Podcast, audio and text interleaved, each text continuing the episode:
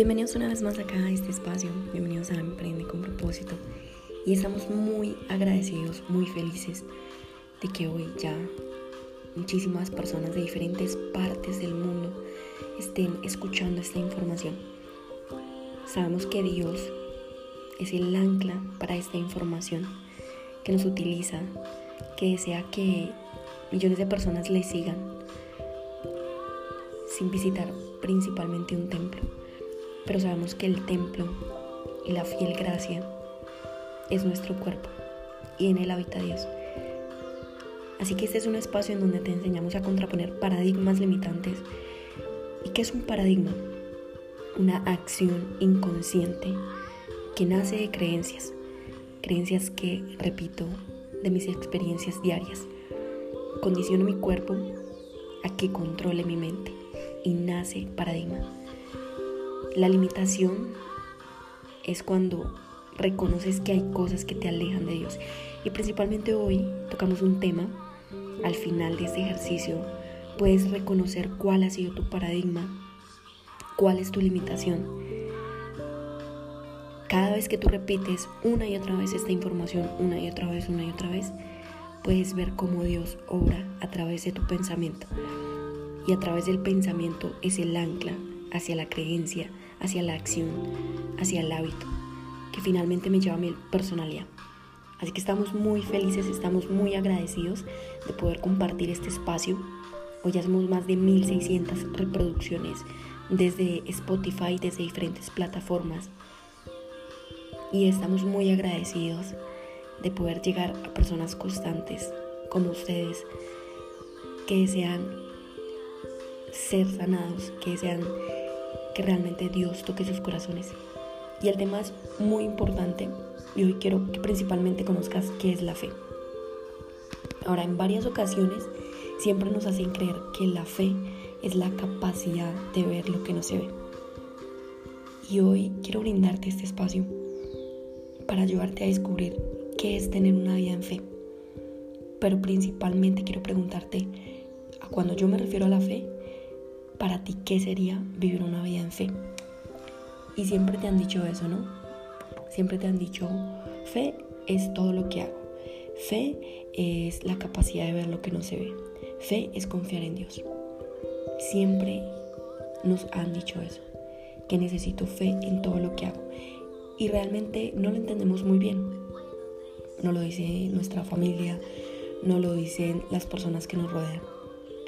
Pero yo siempre recuerdo y quiero brindarte este mensaje de paz, de amor, de templanza, de paciencia y decirte que hay un camino mejor que hoy Dios te quiere enseñar para que tú realmente reconozcas qué es la fe. Así que vas a centrar tus pensamientos en saber que siempre Jesús te va a recordar las veces que Él le dijo a sus discípulos que tuvieran fe. Y es impresionante como lo dijo Jesús en ese momento, porque les instaba a tener fe en que Dios los salvaría en que Dios les proveería, en que Dios sanaría a cada uno de los enfermos. Y esta cúpula de líderes fueron allá. Y entre otras cosas, tuvieron algo que nunca, nunca nos habla y que es difícil de confundir cuando leemos las escrituras y la palabra. Y es que fe es la actitud. La actitud de mis experiencias diarias también es llamada fe aun cuando no puedo ver. Y muchas personas se dan cuenta que toda nuestra vida gira en torno a la fe, porque sin ella no podemos hacer nada. Como por ejemplo no podemos ser salvos. Eh, y cuando me refiero a ser salvos, no significa que usted tenga solo que arrepentirse de sus pecados. Porque el concepto que nos han enseñado de pecado no es realmente lo que conocemos de pecado, es un trasfondo de dejar entrar lo que realmente nos hace. Cuando Dios se refiere a ser salvos, se refiere que volvemos a nacer de nuevo en un espíritu que renueva nuestra alma, que renueva nuestro ser y que nos hace vivir bajo las experiencias diarias sobre la identidad de Jesús. Así que eso está en Juan 3:16. No podemos orar. Orar es profetizar en sentimiento visceral. Y estas tres reúnen todas las características personales de la buena fe. No podemos agradar a Dios.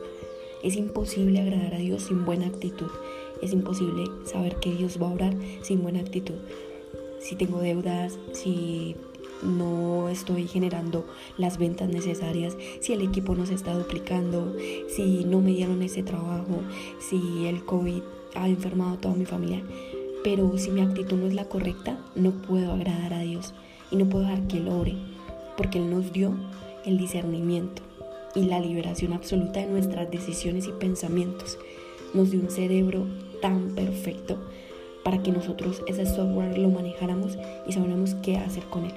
Así que tener fe significa ser fiel a algo, significa confiar en las promesas de Dios con actitud. Nosotros tenemos fe en Dios y cuando eso pasa, quiere decir que tenemos fe que Dios nos va a proveer el alimento de cada día, que Dios nos va a proveer, que Dios nos va a ayudar en nuestros momentos de dificultad. Y cada cosa que nosotros hacemos demostramos nuestra fe en Dios, llamada también actitud.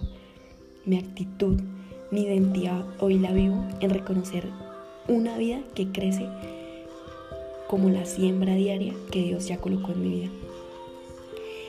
Dios nos amó tanto y amó tanto a la gente y nos ha amado por millones de años que envió una persona con un cerebro tan perfecto para que todo aquel que crea en Él no muera, sino que tenga vida eterna. Y eso también es fe. Dios dijo, sí, como ellos primero necesitan ver para creer, voy a enviar a una persona que es tan carnal, pero con su espíritu lo envió, para que todo aquel que en Él crea no muera, sino tenga vida eterna. La vida eterna se vive ya, ahora, no cuando nos morimos.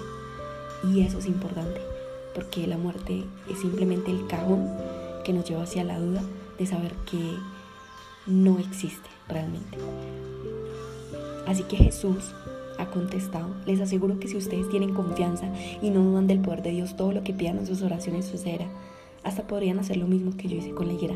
Y más todavía, si le dijeran a esta montaña, quítate de aquí y échate en el mar, ella les obedecería. Así que hoy dale gracias a Dios por todo. En Hebreos 11:6, llévate este último y este último fundamento, porque a Dios no le gusta que confiemos solo en Él.